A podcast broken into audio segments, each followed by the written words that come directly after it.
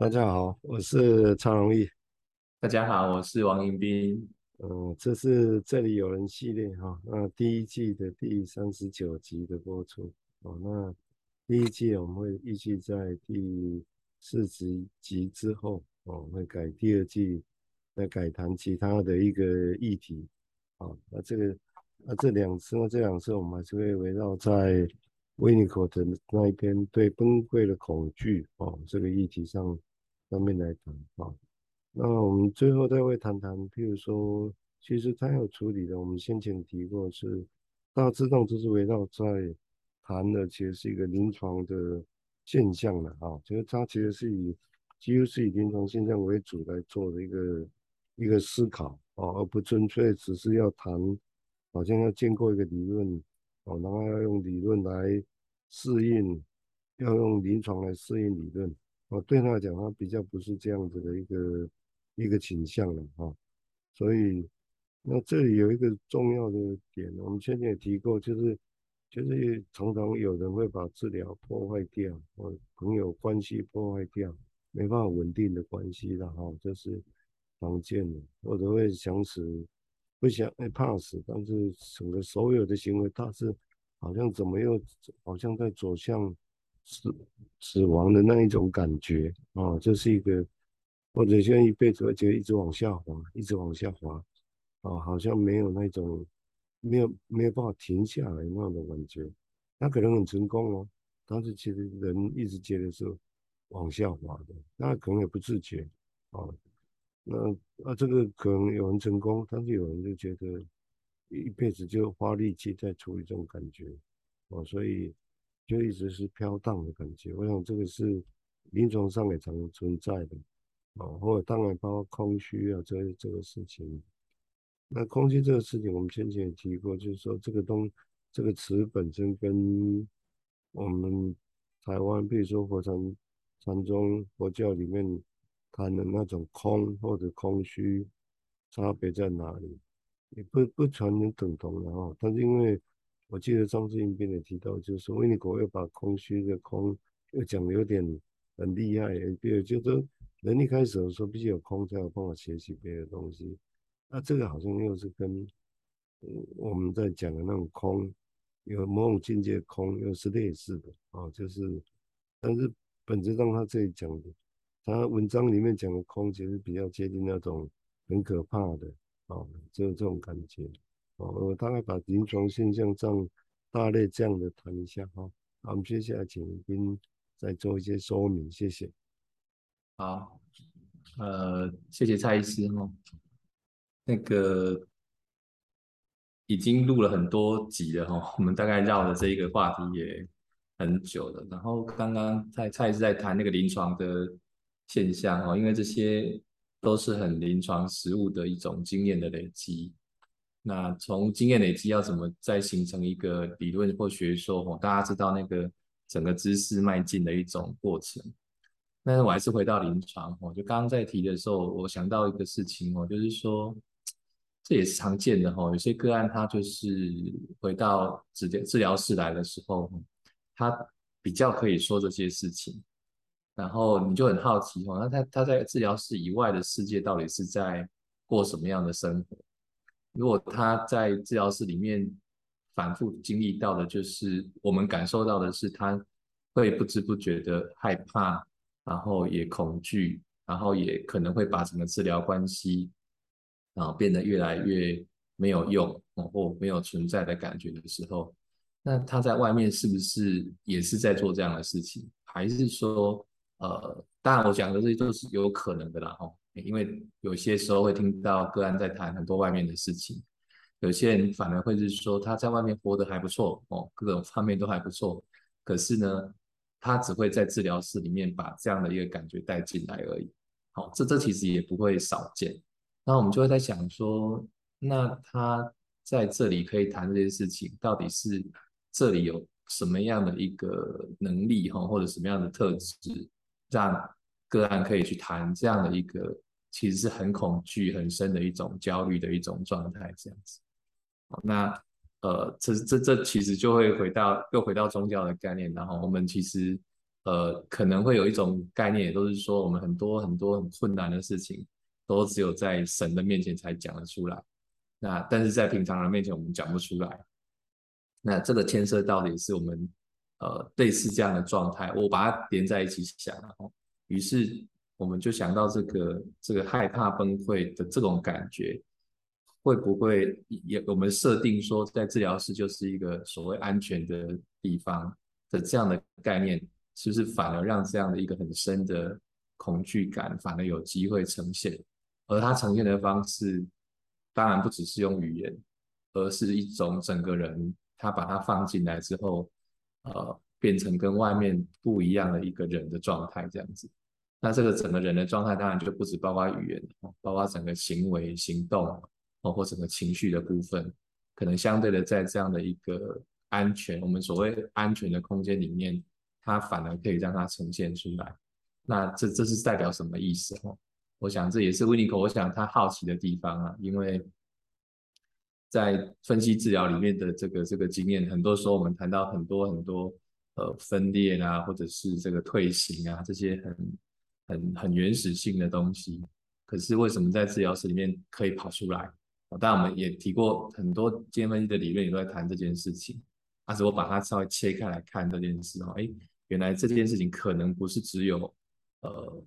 整个就是这样子，它可能还是有很多的面向，只是在我们治疗室里面。有看到一个很独特的面向，会是跟这个相关的这样，哦，所以我用这样的空间来区分这样的事情，试试看。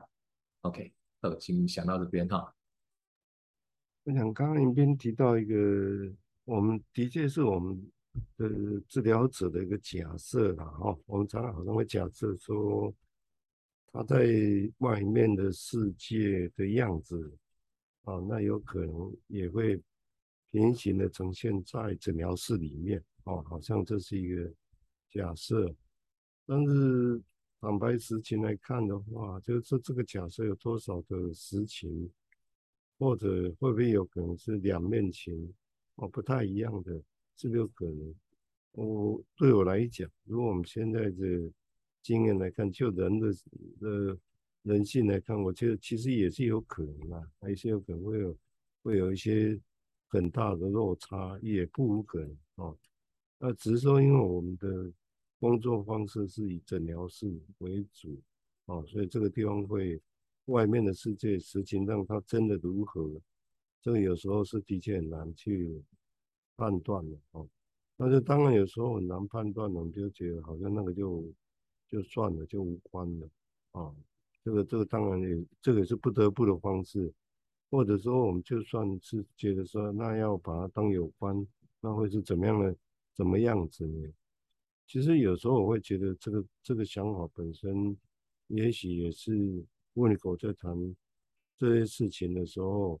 诊疗室跟诊疗室外，因为他也的确做很多诊疗室外要去帮忙其他的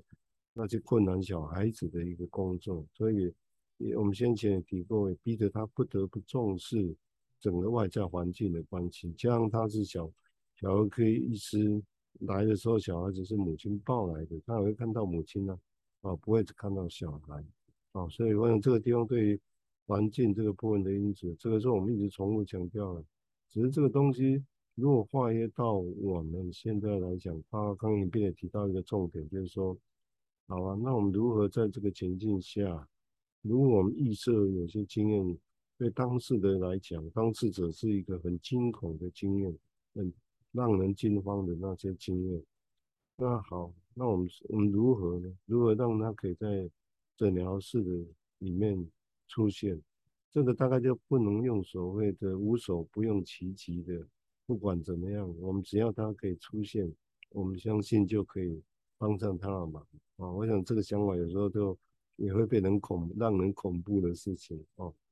而是说，像刚刚你跟你提到的，那如何可以有办法安心啊，或者是有安全感的一个方式啊，来呈现在诊疗室里面哦，把那些其实心里面觉得很可怕的事情，有机会来呈现出来。当然，我们这样讲的时候，还是某种程度的，就个案的内心世界，我们强调是他的内心早年或者那些很深刻的经验。但是就我们整个诊疗室来设想，我们就是要想说，让我们做一个他的外在客体，或者这个环境外在的一个环境，对他来讲是一个外在环境嘛，哦，所以他内心会怎么样来感受我们？有另外一个所谓的说法，比如说叫内在客体，然后什么之类的。但毕竟我们实质上还是就是在外在世界的一个人嘛，有这个成分在这里头，那我们可以完全无视于这个部分，只假设内在客体对他影响嘛，这大概我觉得是有点难的哦，有点难，因为这个是实情哦，所以我们的所有的反应本身哦，包括这些东西怎么样让所谓的一个安全感跟安心的一个情境哦，可以可以出现。这个就真的是大学问了，哈哈，这个就不是说我们当个好人或当个善利者就就够了啊。理论上其实不太够，虽然这些是基础的哈，哦，但是如何让这个情境可以安有安全感的安心的出现？那我们相对威尼国来讲，个人是觉得好像他还他比较戒慎的地方是来自于，也许整个跟他训练的过程有关系吧，就是整个。或者智能分析这个行业本身相对来看，它是比较戒慎于说哦，如何的做不会变成是一种过度的侵犯哦，这样以平均的哦，相对来讲好像对于外在环境，它好像相对的是比较着重这一点嘛哦，这是一个从这个角度来看的哦。好，接下来我们请林斌再做一些说明，谢谢。呃，谢谢蔡医师的延伸哦，呃。刚刚又听到这样的一个这的一段话，就又想到，呃，温尼口在这篇文章，其他也提到，他要谈的东西跟荣格要谈的那个概念不一样。他指的是说，呃，荣格那种呃有一个地地下洞穴哦，有些东西在在运作着，在酝酿着那种两边是隔开的一种概念。那温尼口要谈的，其实我觉得比较比较像是说，它正在发生，它它没有被隔开，而它正在发生。而但那个正在发生的里面，其实呃也有一个类似像这样子还没有成还没有整合起来的一个运作的元素在运作着哦，而而不是说它等组合好了或在里面成为另外一个世界之后，我们再去找它哦，好像不太不太像是这样的概念。所以他也企图要做一个区隔哦，意思是说又回到分析里面最常讲的我们所谓的移情了哈。但移情现在已经已经有很多很多的延伸跟不同的一个定义的面向。我概念上就是有一些东西在重复着。那嗯呃个案如果可以去呈现这样的一种呃对崩溃的恐惧，那移情的概念就会变成是说。他正在经验一些重复的历程，哦，只是过去并没有被定义，现在开始要认真的去看待这件事情。那我再回到临床上，其实确实也常这样，哦，很多，我想有一些个案是这样，哦，你诶，他怎么谈怎么谈，哦，你就觉得他，呃，都讲得很完整，哦，比方说我是什么样的人，遇到什么样的创伤，所以我可能会有什么反应，然后我用我的什么想法，然后这个方式去克服它，哦。就仿佛听起来，你觉得这个人好像，嗯，都很好啊，那不太需要我们协助的感觉。然后我们就想说，嗯，那那怎么会在诊疗室里面出现这样的一种情境？到底他是要告诉我们他很可以，还是要他告诉我们是说，如果我没有办法给他这么完整的这个这个安全感的时候，他怎么可能这个这个放心的再把这些东西拆开的？哈，我想，当然这这只是一个很片段的一个。的的解读，我意思是说，在这种恐惧的背后，他在临床上的呈现，可能不见得是一种就是我很害怕的感觉，我很焦虑的感觉，哦，反而是一种可能是我还好，我还不错，所以呢，我们可以不用再找下去，类似这种状态，哦，或者说，个案来告诉你他他的一些，呃，比方说像这篇文章有提到，哦，他他。不吃饭了，然后不学习的，或者想要自杀了，那这时候他到底在表达些什么？然后我们到底要面对的是哪一种？是恐惧吗？还是他已经经历的恐惧的时候，他不断的不要再去经历恐惧后的那些防卫机转的结果吗？那这个东西就变成说，我我们侦测到，我们感受到的当下里面，一定有很多的技术在运用着，但是我们都在感觉一件事情，就是有一种很奇怪的那种呃矛盾存在着。很奇怪的意思就是说，哎，如果我们读的理论是这个样子，那这个时候呃，我们是不是应该看到什么样子的一个症状呈现？可是怎么好像没有那么直接可以对应上的一种感觉，却反而出现了那样子。哦，我想这是。最最最最有趣，但是也是最困难的地方哦，就是经验分析，像 Winiko 他们这样去推论一些事情，我们有时候在临床上真的要很清楚的看到，其实是还蛮不容易的。但是看不到不表示不存在，同样的意思的哈。对，所以我想这是另外一个呃，很临床上我们常常会看到一个很吊诡的一种矛盾的存在的样貌这样子。好，我有再延伸到这边哈。好，谢谢。那我想。这个地方是的确是一个，因为我们当然也是，这是第三十九集哈，我们也慢慢来收尾来谈一下就 Winiko 这个东西哦。那接下来我们第二季就会再谈其他的呃内容哦。那以这边来讲，刚刚也提到，就是说我们其实的确面临到的，有时候这种议题难以说明，是因为的确在现象上有像彦彬提到，就是它的。多重性哦，其实很很很大啊。有些人其实是提前来，就是一直要我们帮忙他，很事实就因为很脆弱，已经好像是崩溃状的样子。但是就算他崩溃状的样子，他还可以有办法把自己收缩起来，然后怎么怎么样，然后可以准时来诊疗室。这表示说，那意味着他还是在这么脆弱的状况之下啊，他还是有一些整合能力，才有办法。来嘛，我想这个是一个，这是一个部分。那的确是有一些就呈现的是，那他很好的样子。那难免呢，我们就会觉得说啊，那你很好，你干嘛来？我们就会想要的确去拆解他，要他去面对现实。所以这条问题就来了，所谓的那这个时候所谓的现实是指什么？是谁的现实呢？我们觉得是他这个时候他这个东西是一个防卫。哦，他没有他自己说的那么好，哦，但是从另外角度来讲，也可以说他已经穷尽，意思他可以这样讲自己还不错，意味着他已经穷尽他自己的努力，在他内心世界可能是这样的，他已经穷尽他内心所有的力气，把自己整整成这个样子的，哦，那那来的时候，他先告诉你这个事情，或者一直撑在这个场面下。那我们就我们就会觉得啊，那个太撑了，你你可以就不要撑啊，你可以你可以把这个放掉啊，哦，这个就我们有时候习惯的语言就会太轻易的跑出来啊，就太轻易的相信说，对啊，你就不要撑啊，这是防卫啊，哦，你这啊，你这样才能够面对这个事实，哦，这是我我是可以讲几个我们常用的语词，会带来的好像其实是一个善意，是一个不错的一个想法。哦，但是在面对这些个案群的时候，要面对这种人在困局下，他如何把自己能够，我们不管用整合，或者用撑，或者用其他饮食，变成目前这个状况，对有些人其实就已经真的很不容易了。哦，已经花去花掉他们很大很大的力气，原本这些力气能量，如果假设是能量不灭，也许他们可以用在其他的地方，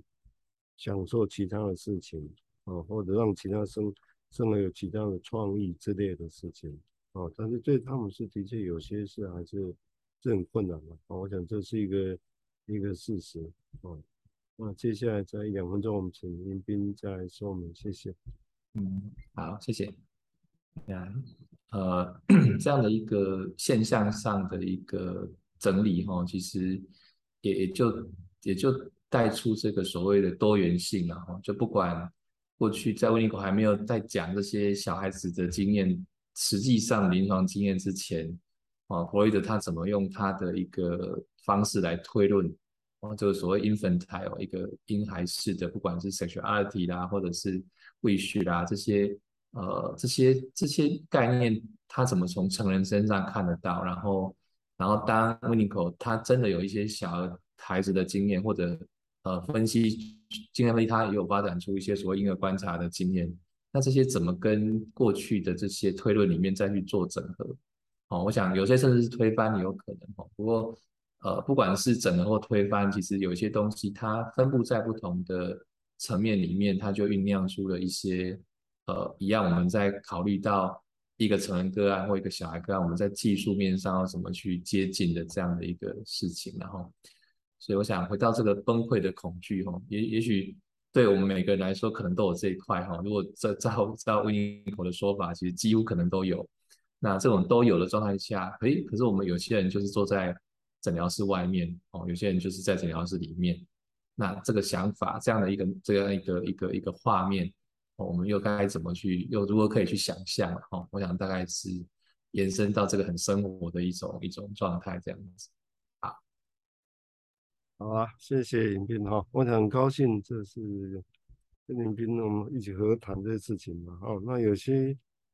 因为我有想也是刻意的啦，哦，所以我个人也是这样想，就是其实是把一个议题，我们就是